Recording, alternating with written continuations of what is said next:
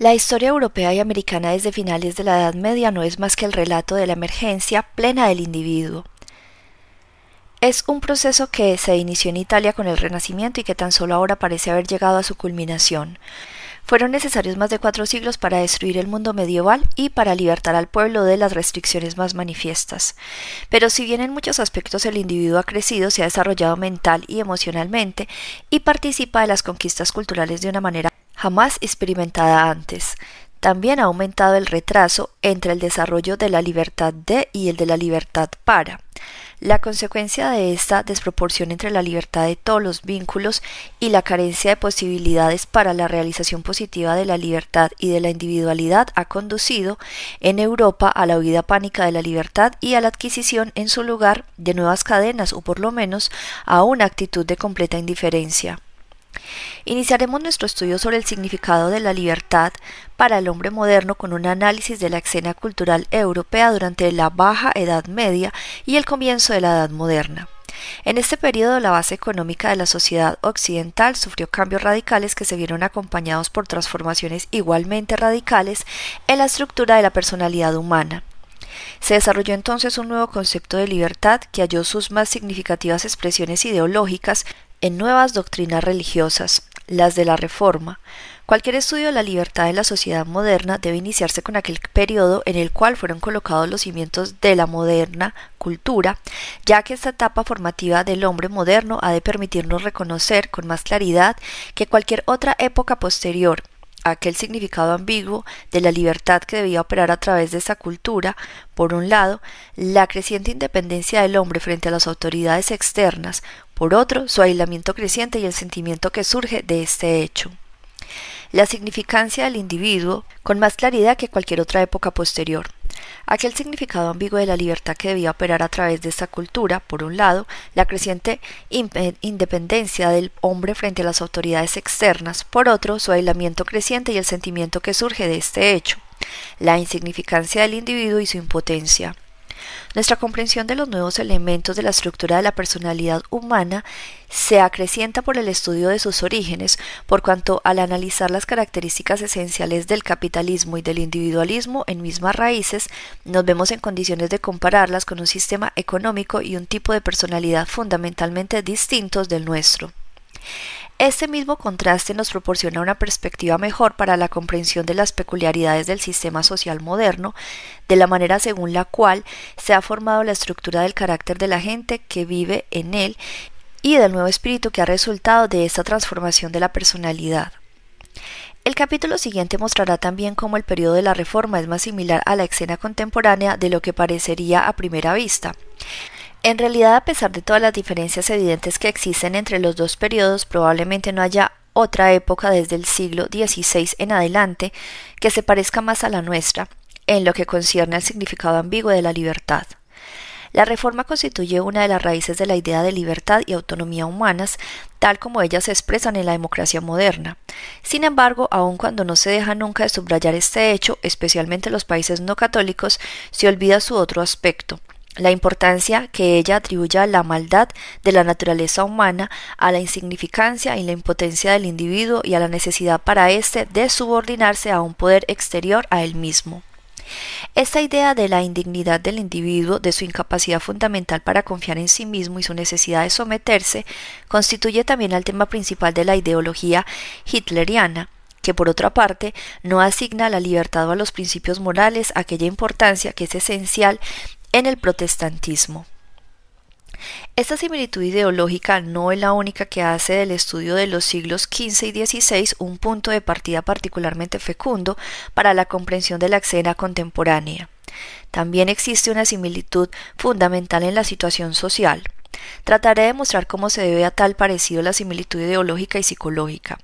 Entonces, como ahora había un vasto sector de la población que se hallaba amenazado en sus formas tradicionales de vida por obra de cambios revolucionarios en la organización económica y social, especialmente se veía amenazada la clase media tal como le está hoy por el poder de los monopolios y por la fuerza superior del capital, y tal amenaza ejercía un importante efecto sobre el espíritu y la ideología del sector amenazado, al agravar el sentimiento de soledad e insignificancia del individuo. Capítulo 3. La libertad en la época de la Reforma. 1. La sociedad medieval y el Renacimiento.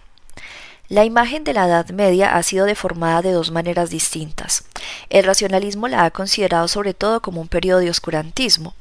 Ha señalado la falta general de libertad personal, el despojo de la gran masa de población por parte de una pequeña minoría y el predominio de la superstición y la ignorancia, así como una estrechez mental que hacía del campesino de los aledaños de la ciudad, para no hablar de las personas originarias de otros países, un extranjero sospechoso y peligroso a los ojos del habitante urbano. Por otro lado, la Edad Media ha sido idealizada sobre todo por los filósofos reaccionarios y algunos casos también por algunos críticos progresistas del capitalismo.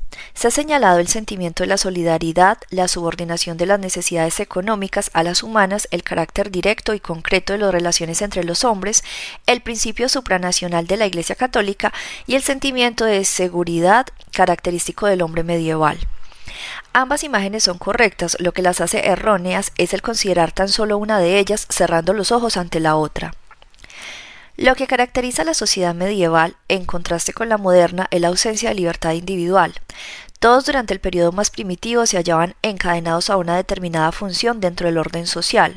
Un hombre tenía pocas probabilidades de trasladarse socialmente de una clase a otra y no menores dificultades tenía para hacerlo desde el punto de vista geográfico, para pasar de una ciudad a otra o de un país a otro. Con pocas excepciones se veía obligado a permanecer en el lugar de su nacimiento. Frecuentemente no poseía ni la libertad de vestirse como quería ni de comer lo que le gustaba. El artesano debía vender a un cierto precio y el campesino hacer lo propio en un determinado lugar, el mercado de la ciudad. Al miembro de una corporación le estaba prohibido revelar todo secreto técnico de producción a cualquiera que no fuera miembro de la misma corporación y estaba obligado a dejar que sus compañeros de gremio participaran de toda compra ventajosa de materia prima. La vida personal, económica y social se hallaba dominada por reglas y obligaciones a las que prácticamente no escapaba esfera alguna de actividad. Pero aun cuando una persona no estuviera libre en el sentido moderno, no se hallaba ni sola ni aislada. Al poseer desde su nacimiento un lugar determinado, inmutable y fuera de toda discusión dentro del mundo social, el hombre se hallaba arraigado en un todo estructurado, y de este modo la vida poseía una significación que no dejaba ni lugar ni necesidad para la duda. Una persona se identificaba con su papel dentro de la sociedad. Era campesino, artesano, caballero y no un individuo a quien le había ocurrido tener esta o aquella ocupación. El orden social era concebido como un orden natural y el ser una parte definida del mismo proporcionaba al hombre un sentimiento de seguridad y pertenencia había comparativamente poca competencia. Se nacía de una determinada posición económica que garantizaba un nivel de vida establecido por la tradición, del mismo modo como la jerarquía social más elevada llevaba consigo determinadas obligaciones económicas. Pero dentro de los límites de su esfera social, el individuo disfrutaba realmente de mucha libertad para poder expresar su yo en el trabajo y en su vida emocional, aunque no existía un individualismo en el sentido moderno de elección ilimitada entre muchos modos de vida posible. Libertad de elección que en gran parte es abstracta. Existía un grado considerable de individualismo concreto dentro de la vida real. Había mucho sufrimiento y dolor, pero también estaba allí la Iglesia que los hacía más tolerables al al explicarlos como una consecuencia del pecado de Adán y de los pecados individuales de cada uno. La Iglesia, al tiempo que fomentaba un sentimiento de culpabilidad, también aseguraba al individuo su amor incondicional para todos sus hijos y ofrecía una manera de adquirir la convicción de ser perdonado y amado por Dios. La relación con el Señor era antes de confianza y amor que de miedo y duda. Así como el campesino y el habitante de la ciudad raramente iban más allá de los límites de la pequeña área geográfica que les había tocado, también el universo era limitado y de sencilla comprensión. La tierra y el hombre eran su centro, el cielo o el infierno, el lugar predestinado para la vida futura y todas las acciones, desde el nacimiento hasta la muerte, eran de una claridad cristalina en cuanto a sus relaciones causales recíprocas. Sin embargo, aun cuando la sociedad se hallaba estructurada de este modo y proporcionaba seguridad al hombre, también lo mantenía encadenado. Tratábase de una forma de servidumbre distinta de la que se formó en siglos posteriores por obra del autoritarismo y la opresión. La sociedad medieval no despojaba al individuo de su libertad porque el individuo no existía todavía. El hombre estaba aún conectado con el mundo por medio de sus vínculos primarios. No se concebía a sí mismo como un individuo excepto a través de su papel social, que entonces poseía también carácter natural. Tampoco concebía a ninguna otra persona como individuo. El campesino que llegaba a la ciudad era un extranjero y aún dentro de la ciudad los miembros de los diferentes grupos sociales se consideraban extranjeros entre sí. No se había desarrollado todavía la conciencia del propio yo individual, del yo ajeno y del mundo como entidades separadas. La falta de autoconciencia del individuo en la sociedad medieval ha encontrado una expresión clásica en la descripción que nos proporciona Jacob Burckhardt durante la Edad Media, ambos lados de la conciencia humana, la que se dirige hacia adentro y la que se dirige hacia afuera, yacen en el sueño o despiertas bajo un velo común. Un velo tejido de fe, ilusión e infantil inclinación, a través del cual el mundo y la historia eran vistos bajo extraños matices. El hombre era consciente de sí mismo tan solo como miembro de una raza, pueblo, partido, familia o corporación, tan solo a través de alguna categoría general. La estructura de la sociedad y la personalidad del hombre cambiaron en el periodo posterior de la Edad Media. La unidad y la centralización de la sociedad medieval se fueron debilitando. Crecieron en importancia el capital, la iniciativa económica individual y la competencia. Se desarrolló una nueva clase adinerada. Podía observarse un individualismo creciente en todas las esferas de la actividad humana, el gusto, la moda, el arte, la filosofía y la teología. Quisiera destacar aquí cómo todo este proceso poseía un significado diferente para el pequeño grupo de los capitalistas ricos y prósperos, por un lado, y por el otro para las masas campesinas y especialmente para la clase media urbana para la cual este nuevo desarrollo, si bien significaba hasta cierto punto la posibilidad de riquezas y nuevas perspectivas para la iniciativa individual, esencialmente constituía una amenaza a su manera tradicional de vivir. Es importante grabar desde ahora en nuestra mente tal diferencia porque las reacciones psicológicas e ideológicas de estos distintos grupos se vieron determinadas por aquella. El nuevo desenvolvimiento social y económico se efectuó en Italia con mayor intensidad y con mayores repercusiones sobre la filosofía, el arte y todo el estilo de vida que en la Europa occidental y central. En Italia, por vez primera el individuo emergió de la sociedad medieval y rompió las cadenas que le habían otorgado seguridad y que a la vez lo habían limitado. El italiano del Renacimiento llegó a ser, según las palabras de Burckhardt, el primogénito entre los hijos de la Europa moderna, el primer individuo. El hecho de que la sociedad medieval se derrumbara en Italia antes de que en Europa central y occidental se debió a un cierto número de factores económicos y políticos, entre ellos debe contarse la posición geográfica de Italia y las ventajas comerciales resultantes en un periodo en el que el Mediterráneo era la mayor ruta comercial de Europa. La lucha entre el papado y el imperio de la cual resultaba la existencia de un gran número de unidades políticas independientes, la cercanía del Oriente, cuya consecuencia fue la introducción en Italia, antes que en otras partes de Europa, de ciertas profesiones que eran importantes para el desarrollo de las industrias tales como por ejemplo la de la seda. A consecuencia de estas y otras condiciones, surgió en Italia una poderosa clase adinerada cuyos miembros estaban impulsados por el espíritu de iniciativa, el poder y la ambición. La estratificación correspondiente a las clases medievales perdió importancia. Desde el siglo XII en adelante, nobles y burgueses vivieron juntos dentro de los muros de la ciudad. En el intercambio social comenzaron a ignorarse las distinciones de casta. El nacimiento y el origen se volvieron menos importantes que la riqueza. Por otra parte, también entre las masas la estratificación social tradicional había sido debilitada. En su lugar hallamos una masa urbana de trabajadores explotados y desprovistos de poder político. Ya en 1231, como lo señala Burckhardt, las medidas políticas de Federico II se dirigían a la completa destrucción del Estado feudal, a la transformación del pueblo en una multitud despojada del deseo y de los medios de resistencia, pero sumamente útil para el fisco. El resultado de esta progresiva destrucción de la estructura social medieval fue la emergencia del individuo en el sentido moderno. Citaremos una vez más a Burckhardt. Fue en Italia donde este velo de ilusión, de fe y de infantil inclinación desapareció primeramente. Llegó a ser posible la discusión y la consideración objetiva del Estado y de todas las cosas de este mundo. Al mismo tiempo se afirmó el lado subjetivo con un vigor análogo. El hombre se transformó en un individuo espiritual y se reconoció a sí mismo como tal. De este mismo modo los griegos se habían una vez distinguido de los bárbaros y los árabes se habían sentido individuos en una época en que los otros asiáticos se reconocían tan solo como un miembro de una raza. La descripción que proporciona Buchar del espíritu del nuevo individuo ilustra lo que hemos expuesto en el capítulo anterior acerca de la emergencia del individuo de sus vínculos primarios. El hombre se descubre a sí mismo y a los demás como individuos, como entes separados.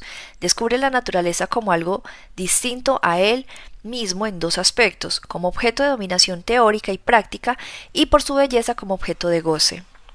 Descubre el mundo desde el punto de vista práctico al descubrir nuevos contingentes y después el punto de vista espiritual al desarrollar un espíritu cosmopolita, un espíritu que hace decir al Dante, mi patria es todo el mundo. La tesis central de Bujar ha sido confirmada y ampliada por algunos autores, mientras que otros la han repudiado. Más o menos en la misma dirección se hallan Whitley. El Renacimiento fue la cultura de una clase rica y poderosa colocada sobre la cresta de una sola levantada por la tormenta de nuevas fuerzas económicas. Las masas que no participaban del poder y la riqueza del grupo gobernante perdieron la seguridad que les otorgaba su estado anterior y se volvieron un conjunto informe, objeto de lisonjas o de amenazas, pero siempre víctima de las manipulaciones y las explotaciones de los detentadores del poder. Al lado del nuevo individualismo surgió un nuevo despotismo. Estaban así entrelazadas de una manera inextricable la libertad y la tiranía, la individualidad y el desorden. El Renacimiento no fue una cultura de pequeños comerciantes y de pequeños burgueses, sino de ricos, nobles ciudadanos. Su actividad económica y su riqueza les proporcionaban un sentimiento de libertad y un sentimiento de individualidad. Pero a la vez esta misma gente había perdido algo, la seguridad y el sentimiento de pertenencia que ofrecía la estructura social medieval. Eran más libres pero a la vez se hallaban más solos. Usaron de su poder y de su riqueza para exprimir hasta la última gota de los placeres de la vida, pero al hacerlo debían de emplear despiadadamente todos los medios, desde la tortura física hasta la manipulación psicológica, a fin de gobernar a las masas y vencer a los competidores en el seno de su misma clase. Todas las relaciones humanas fueron envenenadas por esta lucha cruel por la vida o por la muerte para el mantenimiento del poder y la riqueza. La solidaridad con los demás hombres, o por lo menos con los miembros de su propia clase, se vio reemplazada por una actitud cínica e indiferente. A los otros individuos se les consideraba como objetos para ser usados o manipulados, o bien para ser destruidos sin piedad, si ello resultaba conveniente para la consecución de los propios fines. El individuo se halla absorbido por un egocentrismo apasionado, una voracidad insaciable del poder y riqueza. Como consecuencia de todo ello, también resultaron envenenados la relación el individuo afortunado con su propio yo y su sentido de la seguridad y la confianza. Su mismo yo se tornó para él un objeto de manipulación como lo eran las demás personas. Tenemos razones para dudar acerca de si los poderosos señores del capitalismo renacentista eran tan felices y se sentían tan seguros como han sido descritos a menudo. Parece que la nueva libertad les dio dos cosas, un aumento en el sentimiento de fuerza y a la vez aislamiento, duda y escepticismo creciente, y como consecuencia de ello angustia. Se trata de la misma contradicción que hallamos en los escritos filosóficos de los humanistas. Junto con su insistencia acerca de la dignidad humana, la individualidad y la fuerza dieron, en su filosofía, muestras de inseguridad y desesperación. Esta inseguridad subyacente, consecuencia de la proposición del individuo aislado en un mundo hostil, tiende a explicar el origen de un rasgo de carácter que fue, como le señaló Buchard, peculiar del individuo del Renacimiento y que no se halla presente por lo menos con la misma intensidad en el miembro de la estructura social del medioevo, su apasionado anhelo de fama. Si el significado de la vida se ha tornado dudoso, si las relaciones son con los otros y con uno mismo ya no ofrecen seguridad, entonces la fama es un medio para callar las propias dudas. Posee una función con respecto a la inmortalidad comparable a la de las pirámides egipcias o la de la fe cristiana. Eleva la propia vida individual por encima de sus limitaciones e inestabilidad hasta el plano de lo indestructible. Si el propio nombre es conocido por los contemporáneos y se abriga la esperanza de que durará por siglos, entonces la propia vida adquiere sentido y significación para el mero hecho de reflejarse en los juicios de los otros. Es obvio que esta solución de la inseguridad individual era posible tan solo para un grupo social cuyos miembros poseyeran los medios efectivos para alcanzar la fama. No era una solución posible para las masas impotentes que pertenecían a esa misma cultura, ni tampoco la solución que hallaremos en la clase media urbana que constituyó el fundamento de la reforma. Hemos empezado por la discusión del Renacimiento porque este periodo representa el comienzo del individualismo moderno y también por cuanto el trabajo realizado por sus historiadores arroja alguna luz sobre aquellos mismos factores que son significativos para el proceso principal analizado en el presente estudio, es decir, la emergencia del hombre de la existencia preindividualista hacia aquella en que alzó una conciencia plena de sí mismo como entidad separada. Pero no obstante, el hecho de que las ideas renacentistas no dejaron de tener influencia sobre el ulterior desarrollo del pensamiento europeo, las raíces esenciales del capitalismo europeo, su estructura económica y su espíritu lo han de hallarse en la cultura italiana de la Baja Edad Media, sino en la situación económica y social de la Europa central y occidental y en las doctrinas de Lutero y Calvino. La principal diferencia entre las dos culturas es la siguiente. El periodo del Renacimiento representa un grado de evolución comparativamente alto del capitalismo industrial y comercial. Se trataba de una sociedad en la que gobernaba un pequeño grupo de individuos ricos y poderosos que formaban la base social necesaria para los filósofos y los artistas que expresaban el espíritu de esta cultura. La reforma, por otra parte, fue esencialmente una religión de las clases urbanas medias y bajas y de los campesinos. También Alemania tenía sus comerciantes ricos como los Fuggers, pero no eran a ellos a quienes interesaban las nuevas doctrinas religiosas, ni eran ellos la base principal sobre la que se desarrolló el capitalismo moderno. Como lo ha demostrado Max Weber, fue la clase media urbana la que constituyó el fundamento del moderno desarrollo capitalista en el mundo occidental. En conformidad con la completa diferencia en el sustrato social de los dos movimientos, debemos suponer que el espíritu del Renacimiento y de la Reforma fueron distintos. Al discutir la teología de Calvino y Lutero, aparecerán implícitamente algunas diferencias.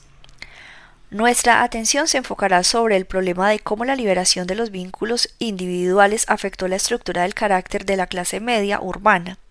Trataremos de mostrar de qué modo el protestantismo y el calvinismo, si bien expresaron un nuevo sentimiento de la libertad, constituyeron a la vez a una forma de evasión de sus responsabilidades. Discutiremos primero cuál fue la situación económica social de Europa, especialmente de la Europa central en los comienzos del siglo XVI, y luego analizaremos cuáles fueron las repercusiones de esta situación sobre la personalidad de los hombres que vivían en ese periodo, qué relaciones tuvieran las enseñanzas de Calvino y Lutero con tales factores psicológicos y cuál fue la relación de estas nuevas doctrinas religiosas con el espíritu del capitalismo. En la sociedad medieval, la organización económica de la ciudad fue relativamente estática. Los artesanos desde el último periodo de la Edad Media se hallaban unidos en sus gremios. Cada maestro tenía dos aprendices y el número de maestros estaba relacionado en alguna medida con las necesidades de la comunidad. Aunque siempre había alguien que debía luchar duramente para ganar lo suficiente con que vivir, por lo general el miembro de la corporación podía estar seguro de que viviría con el fruto de su trabajo. Si fabricaba buenas sillas, zapatos, pan, monturas, etc., eso era todo lo necesario para tener la seguridad de vivir sin riesgos dentro del nivel que le estaba tradicionalmente asignado a su posición social. Podía tener confianza en sus buenas obras para emplear la expresión no ya en el significado teológico, sino en su sencillo sentido económico. Las corporaciones impedían toda competencia seria entre sus miembros y constreñían a la cooperación en lo referente a la compra de las materias primas, las técnicas de producción y los precios de sus productos. En contradicción con una tendencia a idealizar el sistema corporativo juntamente con la vida medieval, algunos escritores han señalado cómo los gremios se hallaron siempre imbuidos de un espíritu monopolista que intentaba proteger a un grupo pequeño con exclusión de los recién llegados. La mayoría de los autores, sin embargo, coincide en que aun evitando toda idealización de las corporaciones, éstas se hallaban basadas en la cooperación mutua y ofrecían una relación de seguridad a sus miembros. El comercio medieval era llevado a cabo, como lo ha indicado Sombar, por una multitud de pequeños comerciantes. La venta al por mayor y la venta al detalle todavía no se habían separado y hasta aquellos comerciantes que visitaban al extranjero, tales como los miembros de la Hansa del norte de Alemania, todavía se ocupaban del comercio al detalle. También la acumulación del capital fue una muy lenta hasta finales del siglo XV. De este modo, el pequeño comerciante poseía un grado considerable de seguridad en comparación con lo que ocurrió durante la última parte de la Edad Media, cuando la gran capital y el comercio monopolista asumieron una importancia creciente. Mucho de lo que ahora tiene carácter mecánico, dice el profesor Twain, acerca de la vida de una ciudad medieval, era entonces personal, íntimo y directo y había poco lugar para una organización demasiado vasta para el individuo y para la doctrina que hace acallar los escrúpulos y cierra todas las cuentas con la justificación final de la conveniencia económica. Eso nos conduce a un asunto esencial para la comprensión de la posición del individuo en la sociedad medieval el que se refiere a las opiniones éticas concernientes a las actividades económicas, tales como ellas se expresan no solamente en las doctrinas de la Iglesia Católica, sino también en las leyes seculares. Sobre este punto seguimos la exposición de Twegny, pues que su posición no puede ser sospechada de ningún intento de idealizar el mundo medieval o de considerarlo bajo un aspecto romántico. Los supuestos básicos referentes a la vida económica eran dos, que los intereses económicos se subordinan al problema de la vida, que es la salvación, y que la conducta económica es un aspecto de la conducta personal sometida al igual que las otras a las reglas de la moralidad. Twegny formula así la opinión medieval acerca de las actividades económicas. Las riquezas materiales poseen importancia secundaria, pero son necesarias puesto que sin ellas los hombres no se pueden mantener ni ayudarse entre sí. Mas los motivos económicos son sospechosos. Como constituyen apetitos poderosos, los hombres los temen, pero no son tan bajos como para llegar a aplaudirlos. No hay lugar, según la teoría medieval, para una actividad económica que no esté relacionada con un fin moral, y el hallar una ciencia de la sociedad fundada en el supuesto de que el apetito para la ganancia económica es una fuerza constante y mensurable, que debe ser aceptada al modo de las demás fuerzas naturales como un hecho inevitable y evidente por sí mismo, y hubiera parecido al pensador medieval casi tan irracional e inmoral como el escoger, como supuesto de la filosofía social, la actividad desenfrenada de atributos humanos, tales como la belicosidad o el instinto sexual. Las riquezas, como dice San Antonio, existen para el hombre y no el hombre para las riquezas.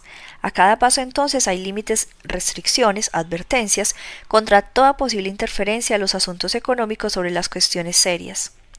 Es lícito para un hombre buscar aquella riqueza que son necesarias para mantener el nivel de vida propio de su posición social. Buscar más no es ser emprendedor, sino ser avaro, y la avaricia es un pecado mortal. El comercio es legítimo, los diferentes recursos naturales de los distintos países muestran que la providencia lo había previsto, pero se trata de un asunto peligroso. Hay que estar seguro de lo que se está ejercitando para el beneficio público y que las ganancias de que uno se apropia no son más que el salario de su trabajo. La propiedad privada es una institución necesaria, por lo menos en un mundo caído en el pecado. Los hombres trabajan más y disputan menos cuando los bienes son privados que cuando son comunes. Pero la propiedad privada debe ser tolerada como una concesión a la debilidad humana y no ser exaltada como un bien en sí misma. El ideal, si es que el hombre pudiera elevarse hasta él, sería el comunismo. Comunis enim, escrito Graciano, en su decretum usus onium que sunt in hoc mundo omnibus omnibus esse deduit. En el mejor de los casos las posesiones son un estorbo, deben de ser adquiridas legítimamente, deben hallarse en el mayor número posible de manos, deben proveer el sustento de los pobres, su uso en la medida de lo practicable debe ser común. Sus propietarios han de estar prontos para compartirlas con los necesitados aun cuando éstos no se hallen en la indigencia inmediata. Aun cuando estas opiniones expresan normas y no constituyan la imagen precisa de la realidad de la vida económica, reflejan sin embargo en alguna medida el real espíritu de la sociedad medieval. La relativa estabilidad de la posición de los artesanos y de los mercaderes, que era característica de la ciudad medieval, fue debilitándose paulatinamente durante la Baja Edad Media hasta que se derrumbó por completo durante el siglo XVI. Ya desde el siglo XV y aún antes se había iniciado una diferenciación creciente en el seno de las corporaciones que siguió su curso a pesar de todos los esfuerzos por detenerla. Algunos miembros de los gremios poseían más capital que otros y empleaban cinco o seis jornaleros en lugar de uno o dos. Muy pronto algunos gremios admitieron solamente a las personas que dispusieran de un cierto capital. Otras corporaciones se tornaron poderosos monopolios que trataban de lograr todas las ventajas posibles de su posición monopolista y de explotar al consumidor en todo cuanto podían. Por otra parte, muchos miembros de las corporaciones se empobrecieron y debieron buscar alguna ganancia fuera de su ocupación tradicional, llegando frecuentemente a ser pequeños comerciantes accidentales. Muchos de ellos habían perdido su independencia económica y su seguridad, mientras al mismo tiempo se aferraban al ideal tradicional de la independencia económica. En conexión con esta evolución del sistema de gremios, la situación de los jornaleros fue de mal en peor. Mientras en las industrias de Italia y Flandes existía una clase de obreros insatisfechos, ya desde el siglo XIII o aún antes, la situación del jornalero en los gremios artesanos todavía era relativamente segura. Aun cuando no fuera cierto que todo jornalero podía llegar a patrón, muchos lo conseguían. Pero a medida que aumentaba el número de jornaleros dependientes de un solo patrón, que aumentaba el capital necesario de hacerse patrón y que aumentaba el carácter monopolista y exclusivo asumido por los gremios, disminuían las oportunidades del jornalero. El empeoramiento de su posición económica y social se manifestó en su creciente descontento, en la formación de organizaciones propias, huelgas y hasta violentas insurrecciones. Lo que se ha dicho acerca del creciente desarrollo capitalista de los gremios de artesanos es aún más evidente en lo que toca al comercio. Mientras el comercio medieval había sido principalmente un modesto negocio interurbano, durante los siglos XIV y XV el comercio nacional e internacional creció rápidamente. Aun cuando los historiadores no están de acuerdo acerca del momento de iniciación de las grandes compañías comerciales, coinciden en que en el siglo XV ellas se estaban volviendo cada vez más poderosas y se habían desarrollado en monopolios que por la fuerza superior de su capital amenazaban tanto al pequeño comerciante como al consumidor. La reforma del emperador Segismundo en el siglo XV intentó restringir el poder de los monopolios por medio de legislativos, pero la posición del pequeño negociante se tornó cada vez más insegura. Apenas ejercían la influencia suficiente para dejar oír sus quejas, pero no la necesaria para impulsar una acción efectiva. La indignación y la ira del pequeño comerciante contra los monopolios fueron expresados elocuentemente por Lutero en su folleto sobre el comercio y la usura, impreso en 1524. Ellos tienen bajo su vigilancia todos los bienes y practican sin disimulo todos los engaños que han sido mencionados. Suben y bajan los precios según su gusto y oprimen y arruinan a todos los pequeños comerciantes, al modo como el lucio come los pececillos, justamente como si fueran señores de las criaturas de Dios y no tuvieran obligación de prestar obediencia a todas las leyes de la fe y el amor. Estas palabras de Lutero habrían podido escribirse hoy, el miedo y la ira de la clase media contra los ricos monopolistas durante los siglos XV y XVI son similares en muchos aspectos al sentimiento que caracteriza la actitud de la clase media contra los monopolistas y los poderosos capitalistas de nuestra época. También aumentaba el papel del capital en la industria. Un ejemplo notable es el de la industria minera. Originariamente la parte de cada miembro de una corporación minera era proporcional a la cantidad de trabajo por él realizada, pero alrededor del siglo XV las participaciones pertenecían en muchos casos a capitalistas que no trabajaban personalmente y en medida cada vez más creciente el trabajo era llevado a cabo por obreros retribuidos con salarios y sin participación en la empresa. El mismo desarrollo capitalista ocurrió también en otras industrias y aumentó la tendencia que derivaba al papel creciente del capital en los gremios de artesanos y en el comercio, un aumento en la división entre ricos y pobres y en el descontento reinante entre estos últimos. Por lo que se refiere a la situación de la gente del campo, las opiniones de los historiadores difieren. Sin embargo, el análisis de Shapiro, que citamos a continuación, parece hallarse suficientemente sustentado por los hallazgos de la mayoría de los historiadores. No obstante estas pruebas de prosperidad, las condiciones del paisanaje empeoraban rápidamente. A principios del siglo XVI habían en realidad muy pocos propietarios independientes que cultivaran su propia tierra con derecho de representación en las dietas locales, lo cual era en la Edad Media un signo de independencia e igualdad social. La gran mayoría era es decir, pertenecía a una clase de gentes personalmente libres, pero cuya tierra se hallaba sometida a tributo, viéndose obligado a los individuos a prestar determinados servicios según acuerdos. Era el oerige el fundamento de todas las insurrecciones campesinas, el campesino de la clase media que vivía en una comunidad semi-independiente cercana a la finca señorial, se dio cuenta que el aumento de los tributos y de los servicios lo estaban conduciendo prácticamente a un estado de servidumbre e iban reduciendo la propiedad comunal de la aldea a ser una parte del feudo del señor. Ciertos cambios significativos en la atmósfera psicológica acompañaron el desarrollo económico del capitalismo. Un espíritu de desasosiego fue penetrado en la vida. Hacia finales de la Edad Media comenzó a desarrollarse el concepto del tiempo en el sentido moderno. Los minutos empezaron a tener valor. Un síntoma de este nuevo sentido del tiempo es el hecho de que en Nuremberg las campanas empezaron a tocar los cuartos de hora a partir del siglo XVI. Un número demasiado grande de feriados comenzó a aparecer, una desgracia. El tiempo tenía tanto valor que la gente se daba cuenta de que no debería gastarse en nada que no fuera útil. El trabajo se transformó cada vez más en el valor supremo. Con respecto a él, la nueva actitud se desarrolló con tanta fuerza que la clase media empezó a indignarse contra la improductividad económica de las instituciones eclesiásticas. Se resentía contra las órdenes mendicantes por ser improductivas y por tanto inmorales. El principio de la eficiencia asumió el papel de una de las más altas virtudes morales. Al mismo tiempo, el deseo de riqueza y de éxito material llegaron a ser una pasión que todo lo absorbía. Todo el mundo dice, el predicador Martin Buster, corre detrás de aquellos asuntos y ocupaciones que reportan mayores beneficios. El estudio de las artes y de las ciencias es desechado en beneficio de las formas más innobles del trabajo manual. Todas las cabezas inteligentes, dotadas por Dios de capacidad para los más nobles estudios, se ven monopolizadas por el comercio, el cual está hoy en día tan saturado de deshonestidad que es la última especie de ocupación que todo hombre honorable debería emprender. Una muy importante consecuencia de los cambios económicos descritos llegó a afectar a todos.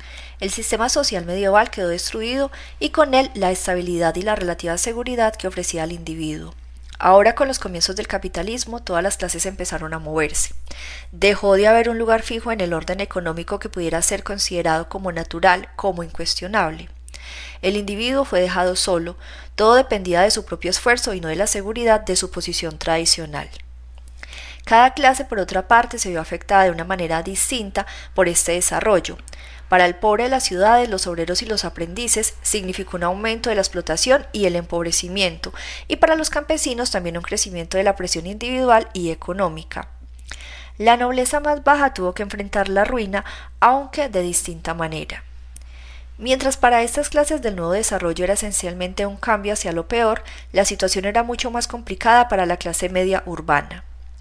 Nos hemos referido ya a la diferenciación creciente que había tenido lugar en sus filas. Amplios sectores de esta clase se hallaron en una situación cada vez más difícil. Muchos artesanos y pequeños comerciantes tuvieron que enfrentar el poder superior de los monopolistas y de otros competidores con mayor capital, teniendo así dificultades siempre más graves para mantenerse independientes. A menudo luchaban contra fuerzas abrumadoras por su peso y para muchos se trataba de una lucha temeraria y desesperada.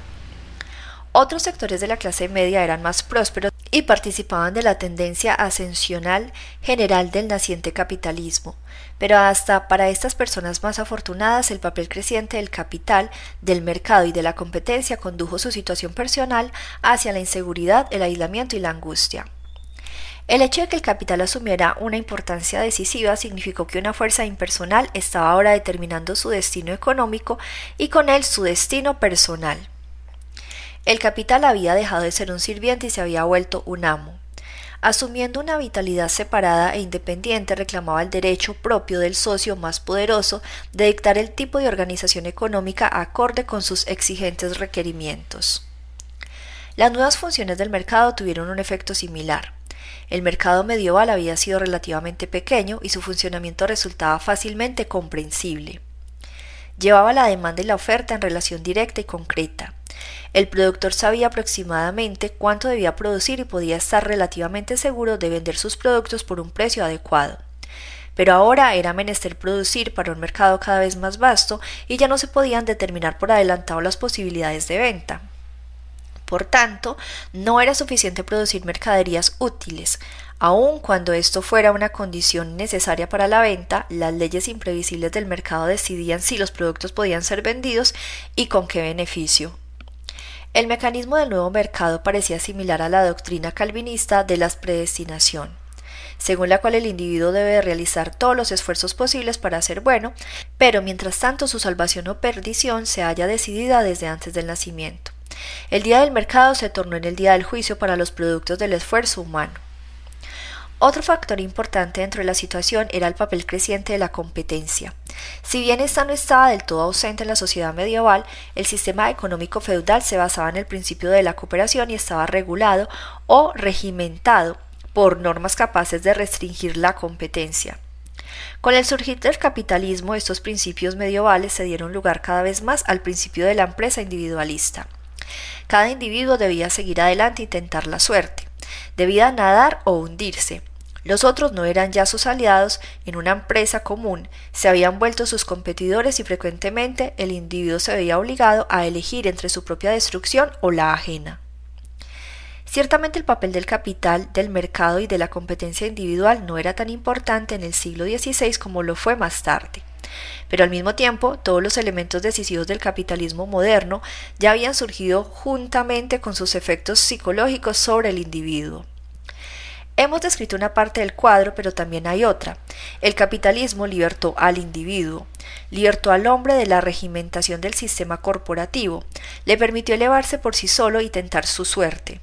El individuo se convirtió en dueño de su destino, suyo sería el riesgo, suyo el beneficio.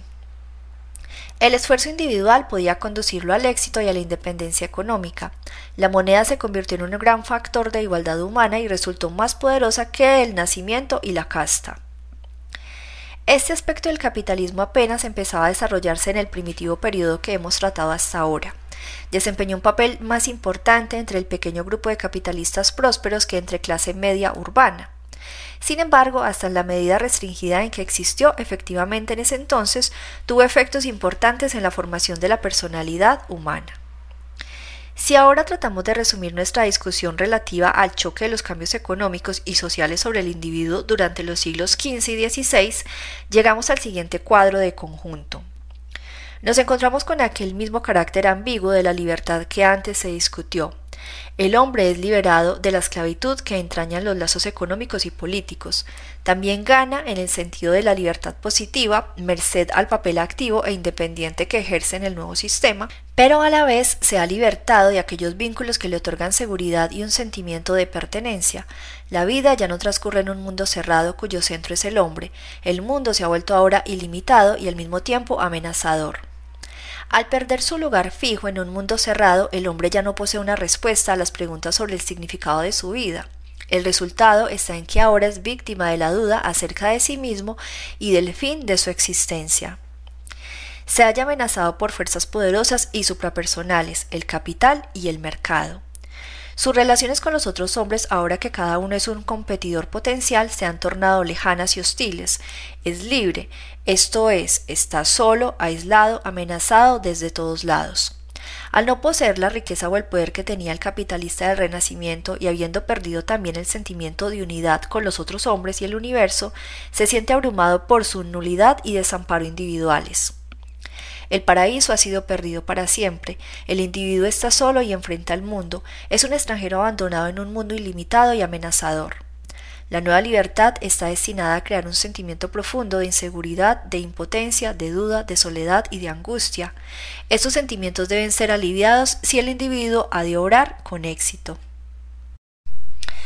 2. El periodo de la Reforma.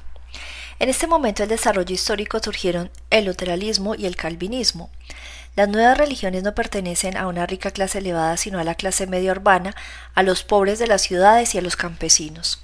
Ellas trataban un llamamiento a estos grupos al expresar aquel nuevo sentimiento de libertad e independencia, así como de impotencia y angustia que habían penetrado en sus miembros. Pero las nuevas doctrinas religiosas hicieron algo más que proporcionar una expresión articulada a los sentimientos generados por el orden económico en evolución. Por medio de sus enseñanzas aumentaron y al mismo tiempo ofrecieron soluciones capaces de permitir al individuo hacer frente al sentimiento de inseguridad que de otro modo hubiera sido insoportable. Antes de comenzar el análisis del significado social y psicológico de las nuevas doctrinas religiosas, haremos algunas consideraciones acerca del método de nuestro estudio, lo cual contribuirá a la comprensión de tal análisis. Al estudiar el significado psicológico de una doctrina política o religiosa, debemos ante todo tener presente que el análisis psicológico no implica juicio alguno acerca de la verdad de la doctrina analizada. Esta última cuestión solo puede ser juzgada en los términos de la estructura lógica del problema mismo.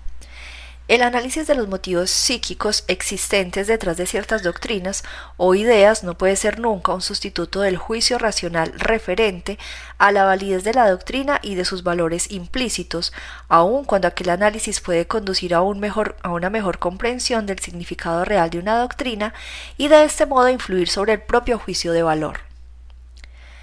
Lo que el análisis psicológico de las doctrinas puede mostrar son las motivaciones subjetivas que proporcionan a una persona la conciencia de ciertos problemas y le hacen buscar una respuesta en determinadas direcciones.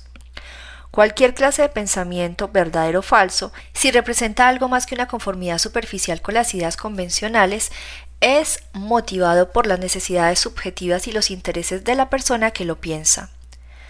Ocurre que ciertos intereses se ven favorecidos por el hallazgo de la verdad, mientras que otros lo son por su destrucción, pero en ambos casos los motivos psicológicos constituyen incentivos importantes para llegar a ciertas conclusiones. Hasta podríamos ir más lejos y afirmar que aquella idea que no se hallan arraigadas en poderosas necesidades de la personalidad ejercerán poca influencia sobre las acciones y la vida toda del individuo en cuestión. Si analizamos las doctrinas religiosas y políticas con relación a su significado psicológico, deberemos distinguir dos problemas. Podemos estudiar la estructura del carácter del individuo que crea una nueva doctrina, tratando de entender cuáles rasgos de su personalidad explican la orientación especial de su pensamiento. Hablando concretamente de ello significa, por ejemplo, que debemos de analizar la estructura del carácter de Calvino o de Lutero para hallar cuáles tendencias de su personalidad lo condujeron a determinadas conclusiones y a formular ciertas doctrinas. El otro problema se halla en el estudio de los motivos psicológicos, no ya del creador de la doctrina, sino del grupo social hacia el cual la doctrina misma orienta su llamado. La influencia de toda doctrina o idea depende de la medida en que responda a las necesidades psíquicas propias de la estructura del carácter de aquellos hacia los cuales se dirige. Solamente cuando la idea responda a poderosas necesidades psicológicas de ciertos grupos sociales llegará a ser una potente fuerza histórica. Por supuesto, ambos problemas, la psicología del líder y la del grupo de sus adeptos, se hallan estrechamente ligados entre sí. Si la misma idea influye sobre ambos, la estructura de su carácter ha de ser similar en muchos aspectos importantes. Prescindiendo de factores tales como el talento especial del líder para el pensamiento y la acción, la estructura de su carácter exhibirá generalmente en una forma extrema y claramente definida la peculiar estructura del carácter correspondiente a aquellos sobre quienes influyen sus doctrinas. El líder puede llegar a una formulación más clara y franca de ciertas ideas para las cuales sus adeptos se hallan ya psicológicamente preparados. El hecho de que la estructura del carácter del líder muestre con mayor vivacidad algunos de los rasgos que puedan encontrarse en sus secuaces se debe a uno de los siguientes factores o a una combinación de ambos. Primero, que su posición social sea la que típicamente corresponde a aquellas condiciones que modelan la personalidad de todo el grupo.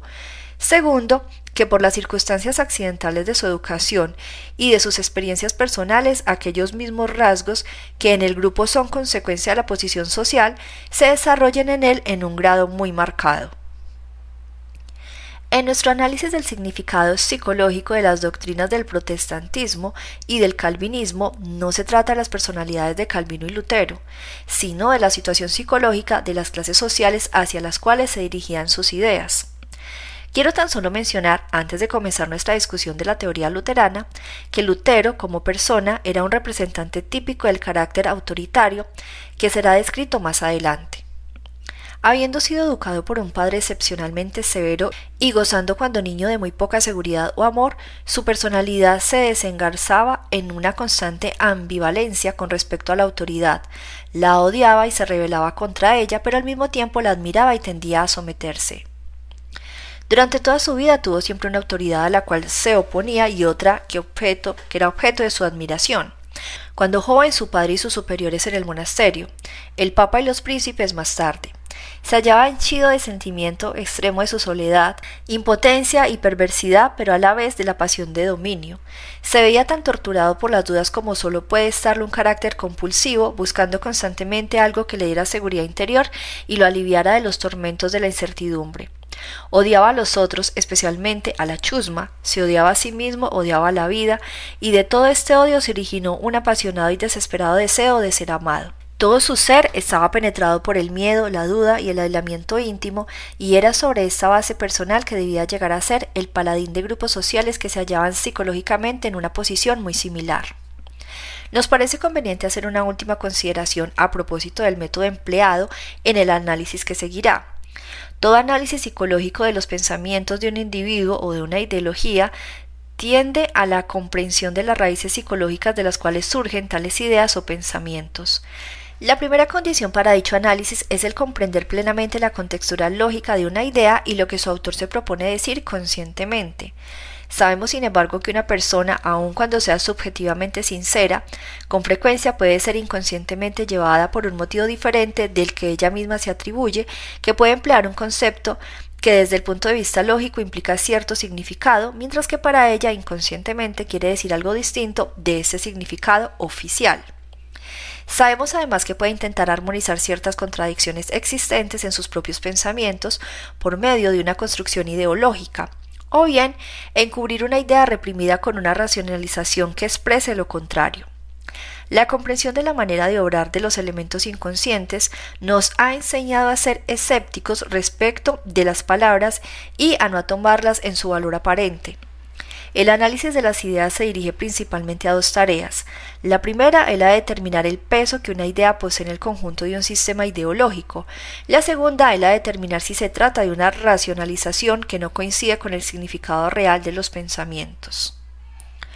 Un ejemplo del primer punto es el siguiente. Dentro de la ideología hitlerista, la importancia atribuida a la injusticia del Tratado de Versalles desempeñaba un papel formidable y además era cierto que Hitler estaba sinceramente indignado con respecto a este tratado de paz. Pero si analizamos toda su ideología política, veremos cómo sus fundamentos están constituidos por un intenso deseo de poder y de conquista, y que a pesar de la importancia concedida conscientemente a la injusticia que se le hizo a Alemania, en realidad este pensamiento pesaba muy poco en el conjunto de sus ideas. Un ejemplo de la diferencia entre el significado intencional consciente de un pensamiento y su significado psicológico real puede hallarse en el análisis de las doctrinas de Lutero tratadas en el presente capítulo. Afirmamos que su manera de concebir las relaciones con Dios posee el carácter de una sumisión, la cual es debida a la impotencia del hombre. Él mismo habla de esta sumisión como de algo voluntario, como de una consecuencia, no ya del miedo, sino del amor. Se podría arguir entonces que desde el punto de vista lógico no se trata de sumisión. Psicológicamente, sin embargo, se sigue de toda la estructura de los pensamientos de Lutero que esta especie de amor o de fe es en realidad sumisión y que aun cuando conscientemente piensa en función del aspecto voluntario y lleno de amor de su sumisión a Dios, se siente en realidad penetrado por un sentimiento de impotencia y de pecado que le otorga a su relación con Dios el carácter de sumisión exactamente como la dependencia masoquista de una persona con respecto a la otra, con frecuencia es conscientemente concebida como amor. Desde el punto de vista del análisis psicológico, por lo tanto, la objeción de que Lutero dice algo diferente de lo que según nosotros quiere realmente decir, si bien inconscientemente, tiene poca importancia, Creemos que ciertas contradicciones de su sistema pueden ser entendidas tan solo por medio del análisis del significado psicológico de sus conceptos. En el siguiente análisis del protestantismo he interpretado las doctrinas religiosas de acuerdo con su significado según el contexto de todo el sistema. No cito frases que contradigan algunas de las doctrinas de Lutero de Calvino, sí he hallado el convencimiento de que su importancia y sentido son tales que no contribuyen contradicciones reales pero mi interpretación no se basa en el procedimiento de escoger aquellas determinadas proposiciones que sean adecuadas para la interpretación misma, sino sobre el estudio de todo el sistema de Calvino y Lutero, de sus bases psicológicas y de acuerdo con el método de interpretar sus elementos aislados a la luz de la estructura psicológica de todo el sistema. Si queremos entender qué es lo nuevo en la doctrina de la Reforma, debemos de primero considerar lo esencial de la teología de la Iglesia medieval. Al intentar hacerlo hay que enfrentar la misma dificultad metodológica que hemos discutido en conexión con conceptos tales como sociedad medieval y sociedad capitalista. Del mismo modo que en la esfera económica no se dan cambios bruscos de una estructura a otra, así tampoco hay tales cambios en la esfera teológica. Ciertas doctrinas de Calvino y Lutero son tan similares a las de la Iglesia medieval que a veces es muy difícil hallar diferencias esenciales entre ellas. La Iglesia católica, como el calvinismo y el protestantismo, siempre había negado que el hombre pudiese salvarse por la sola fuerza de sus virtudes y de sus méritos que pudieran dejar de utilizar la gracia divina como medios indispensables de salvación. Sin embargo, A pesar de todos los elementos comunes entre la nueva y la vieja teología, el espíritu de la Iglesia Católica fue esencialmente distinto del de la Reforma, especialmente con relación al problema de la dignidad y la libertad humanas y al efecto de las acciones del hombre sobre su propio destino. Determinados principios fueron característicos de la teología católica durante el largo periodo anterior a la Reforma.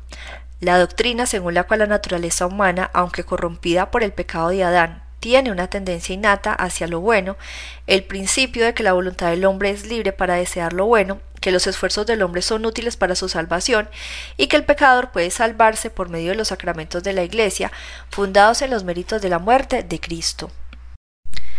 No obstante, algunos de los teólogos más representativos como San Agustín y Santo Tomás de Aquino, aunque sustentaban los puntos de vista que se acaban de mencionar, enseñaban al mismo tiempo ciertas doctrinas que poseían un espíritu profundamente distinto, pero aun cuando Santo Tomás enseña una doctrina que admite la predestinación, nunca deja de señalar la importancia del libre albedrío como una de sus ideas fundamentales.